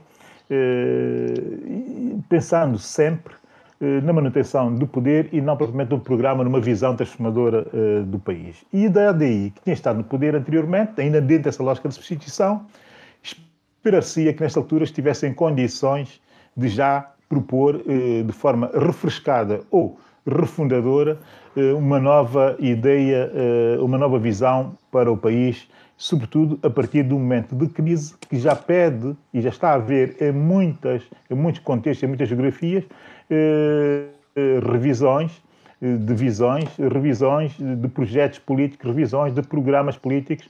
Portanto, este momento era o momento em que a ADI deveria estar, uh, primeiro, a propor a propor-se a juntar-se, segundo, depois de juntar-se, uh, refletir sobre o seu papel uh, futuro na sociedade de São Tomé, e terceiro, sim, poderia pensar-se ou propor-se aos São Tomé como alternativa ao atual contexto. Porque nós estamos nesta lógica ainda de medição de intensidade política de ressentimentos, nós estamos com uma sociedade São Tomé, de pessoas normais como eu, muito recente, profundamente ressentida com os partidos políticos eh, nacionais. Com o que está no poder, muito mais porque está a exercer o poder da forma como está a exercer o poder, mas também relativamente à ADI, que estando fora do poder, não é capaz de se apresentar eh, como alternativa a esse poder, que é um poder que está a ser eh, mediocremente para não dizer outra coisa, medíocremente exercido. Portanto, estamos ainda na lógica binária, que baixa o nível da política, que é diferente da lógica da polarização ideológica que eu sempre defendi, tendencialmente a lógica transformativa, que sobe o nível da política. Isto não está naturalmente acontecer. No entanto, eu quero chamar a atenção para um detalhe é que, eh, quando se analisa a situação da ADI, Jorge Gonçalves, como eu disse na opinião do dia, eh, fê-lo ao longo dessa semana, eh, esquece de uma equação que é uma equação muito importante, que de facto a ADI é um veículo quase que pessoal de Patrícia Trevoada. E sendo o veículo pessoal de Patrícia Trevoada, como se verifica, e como se sabia do ponto de vista histórico, não me admirava nada, não me admiraria nada que em determinado momento se tivesse que haver uma intervenção política no sentido pré-eleitoral, eh, não haveria nada que eh, Patrício Trovada, com essa sua força, aquela força muito pessoal, a força política dele, naturalmente, que é o que eu quero dizer, que eh, arranjasse um outro veículo para se expressar politicamente em São Tomé e Príncipe. Portanto, estar a pôr muito foco na ADI parece-me que não é propriamente a melhor forma de analisar a situação político-partidária em São Tomé e Príncipe na perspectiva da sua historicidade. Mas é o que há. Mas é o que há. Sim, mas a verdade é que é o que há. O e, é o que há, e, e, e a verdade, e a verdade é que não se vê uh, mais nada. Vê-se a, maioria, vê a maioria e vê-se a ADI na, na, oposição. Exato, mas a verdade, a verdade é que as elites são tomenses uh, têm que deixar de lado a preguiça e, o, e, e a conformidade Isso é um desejo, os, é um desejo, não é? Com status, sim, é um desejo, ah, mas tem um desejo, um desejo, um desejo que tem por trás eh, a noção de que essa consciência dessa necessidade eh, de buscar outras alternativas, ou mesmo alternativas dentro, mas sempre tendencialmente transformadoras, dentro do quadro atual, mas sempre tendencialmente transformadoras, porque o país eh, está a gritar por, exatamente por isso. Relativamente à nomeação Sim. de um cônsul, que é o senhor, um cônsul para, para, para, para, para Marrocos, acho que para uma, especificamente para uma cidade, se eu li bem, a nota verbal 46 do Ministério dos Negócios Estrangeiros de São Tomé e Príncipe, mais uma vez recorremos a um personagem, eh, no mínimo, estranho, mas eh, com certeza polémico, que é o Sr. Miquelete Vincent, que eh, esteve em Angola muito ligado a alguns setores militares angolanos, a gerir empresas de forma bastante polémica, tendo saído de Angola também de forma bastante polémica, se quisermos dizer assim. E é esse senhor que se instalar no Marrocos agora, mas parece que tem passaporte tudo quanto é sítio, uh, pede uh, uh, a ministra dos Negócios Estrangeiros de São Tomé e Príncipe a Marrocos que lhe autorize uh, a ser o cônsul uh, honorário de São Tomé e Príncipe numa das cidades uh, marroquinas, representar naturalmente o país e enfim, uma série de promoção de negócios e uma série de promoção de, de interesses, e que o Clube Capa, o jornal angolano, é que faz notícia disso, dando um grande destaque a essa situação, no mínimo, um pouco estranha. O Telanon acompanha também na reflexão e na análise de, de, desse momento, mas quer dizer que o país, sobretudo quando está o MLSTP, o PCD e os que estão no poder atual, eh, no poder, eh, têm tido problemas complicados na escolha de parceiros eh, para, para, para hum, nos representar em alguns contextos específicos. Eu não posso esquecer que estive aqui no debate africano quase que dois anos a insistir que se corresse com o senhor que era o representante especial do Estado de São Tomé eh, na ONU, que era o Sr. Ângelo Torriello, que exatamente no contexto de uma crise pandémica mundial, que era o do ébola, eh, foi chamado pela presidência na altura, Dr. Manuel Pinto da Costa, para representar São Tomé e Príncipe eh, como representante especial exatamente na sede da ONU em Nova Iorque. Esse senhor está com problemas graves, enfim, Inclusive, é um artigo que podem procurar no Google e vão encontrar toda a informação sobre o momento desse senhor, que é o de Máfia Ambassador, uh, assinado por Craig Show, enfim, desse coletivo de jornalistas que fazem investigação eh, em Itália, não é? E que uh, esse senhor Jorge Torriel, que esteve a representar São Pedro Príncipe na, na ONU, como representante especial, uh, nomeado pelo Dr. Pinto da Costa, com ligações mafiosas eh, óbvias e incríveis, com problemas com a justiça italiana também terríveis, e nós assim vamos construindo a reputação de um país entre escolhas eh, duvidosas, escolhas que não beneficiam em nada o país, escolha, escolhas que não trazem sequer proveitos coletivos à nação são tomense. Trarão o tipo de proveitos a quem as faz, mas ao próprio país não traz, eh, de facto, qualquer tipo de proveito. Posto isso, é tudo que eu tinha que dizer a propósito de São Tomé e Príncipe, deixando só duas notas, eh, para não dizerem e para não se pensar que não acontecem outras coisas em São Tomé e Príncipe nessa altura. A verdade é que foi anunciado Uh, uh, finalmente, um, enfim, um projeto que está no país desde 2009, que é uh, a criação de uma fábrica de transformação de engarrafamento de águas, finalmente uhum. parece estar a acontecer. parece que vai estar em pleno funcionamento no final do ano. Isto é sempre uma boa notícia.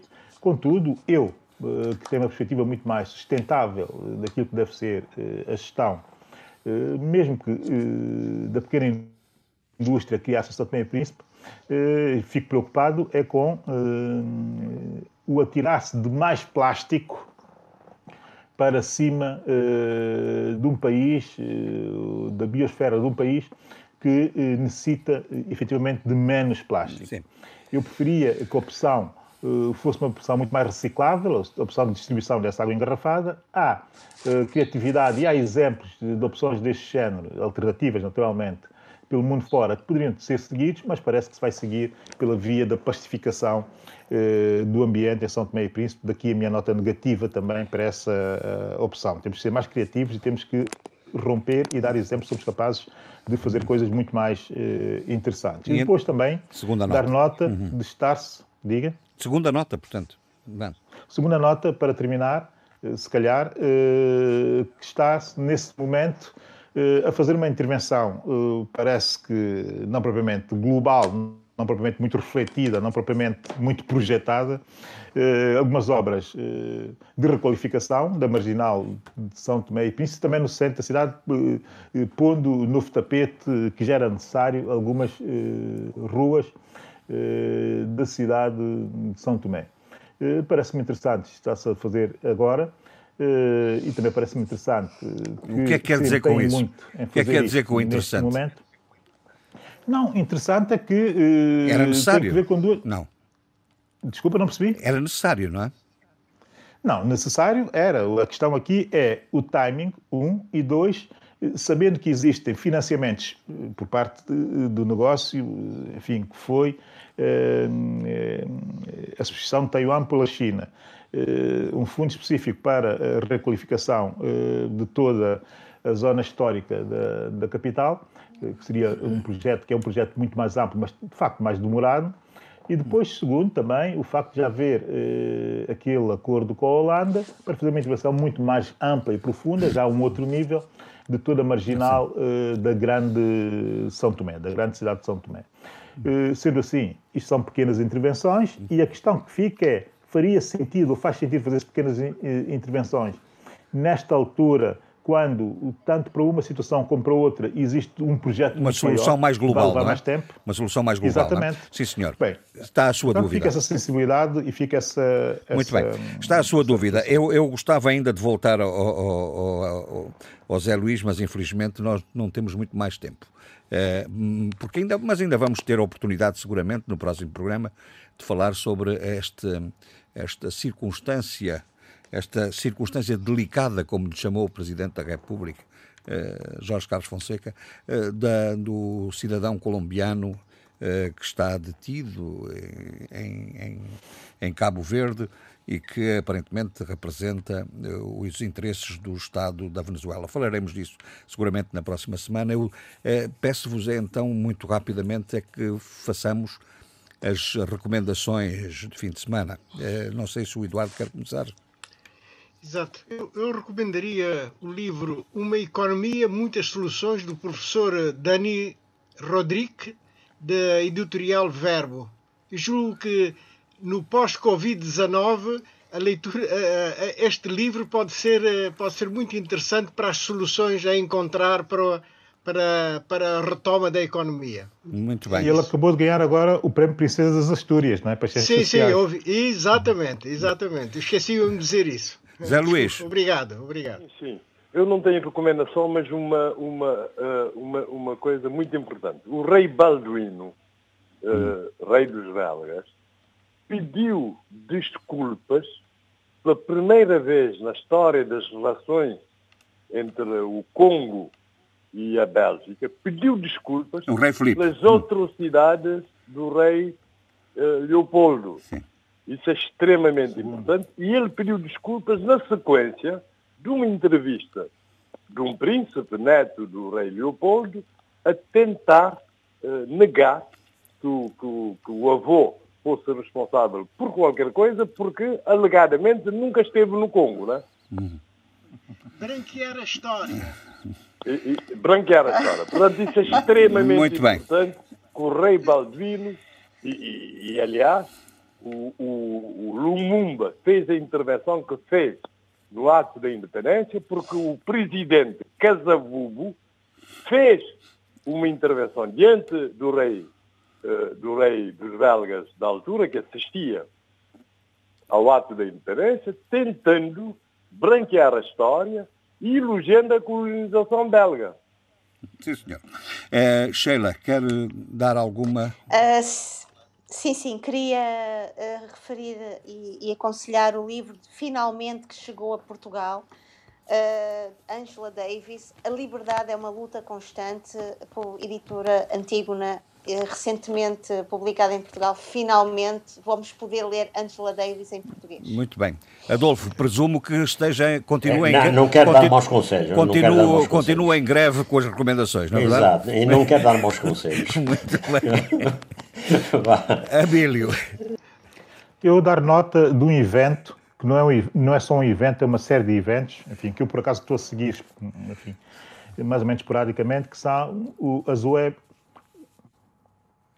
Não percebemos, na- não percebemos nada. Diga, repita, por favor.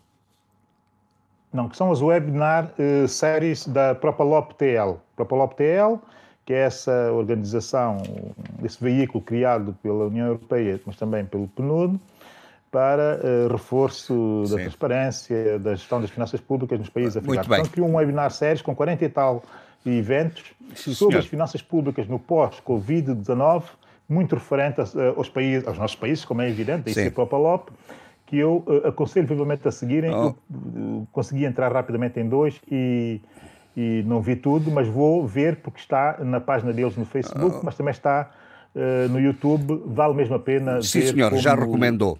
Eh, eh, Eu hoje autorizo a, de- a dedicar a música, finalmente, à Sheila. Boa, Sheila. Hã? Obrigada, Quer, quer dedicar ou não quer obrigada. dedicar? Força, Sheila. Então vamos terminar com a Ah, sou eu a dedicatória. dedicar a Sheila. Claro, Ah, não sempre foi- vou dedicar. Você não. Não despeço, pá. Ah, você, você está, está, está difícil o entendimento. Você- é, é os Guruana, não é verdade? Os Guruana, não é verdade? É É os Guruano com o Major Argenta, que é, enfim, o primeiro álbum deles, na Real, na Real World Studios, do Peter Gabriel. Na altura cri- criou um grande impacto pela novidade e pela frescura. Ele, portanto, guru, Guruano, Sim, senhor. eh, sempre Guruano. Então vamos ficar Sheila, com, com Sheila, essa. vamos fazer de conta que eu agora, só agora é que ouvi bem, portanto é uma Ok. dedicatória para ti e pela todos os moçambicanos, Obrigada, pela vossa, pela vossa, pelos vossos 45 anos de independência. Ora bem, vamos ouvir a música e estou assim tão com, com isso despeço-me até à próxima semana.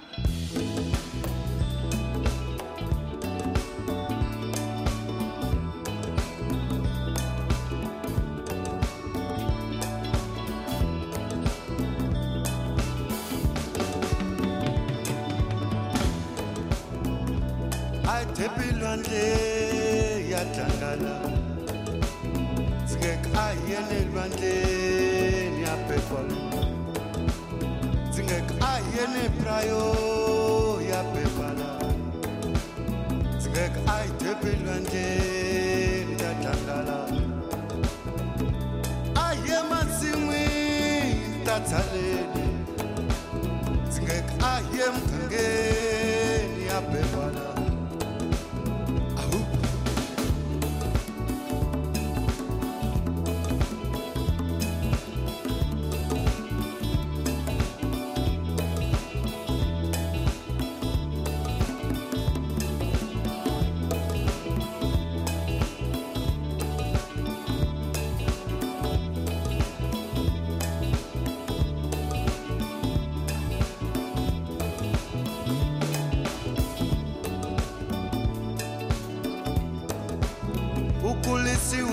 imani ukulisiwi imani n'wanango u wili imani. U za u kota lanu imani n'wanango u fundisiwi imani. A ku xurha imani n'wanango emwana babo ndikechuza mashura shenda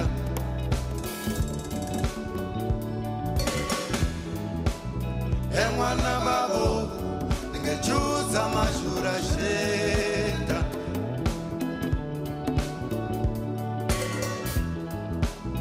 emwana babo ndikechuza mashura shenda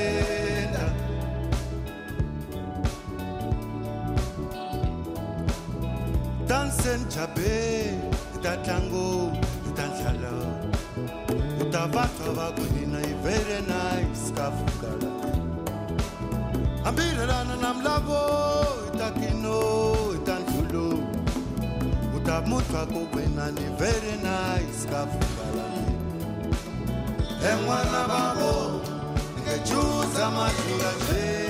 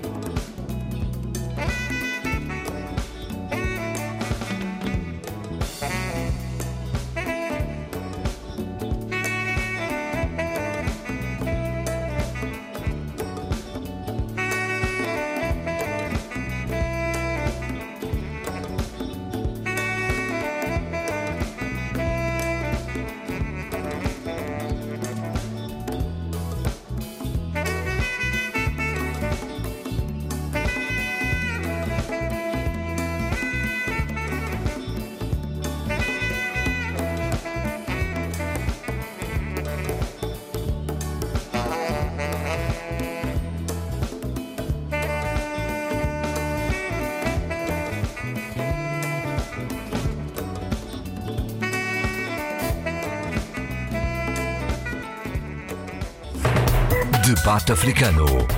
Cinco vozes. Cinco países. A análise dos principais assuntos da semana. Na IRDP África.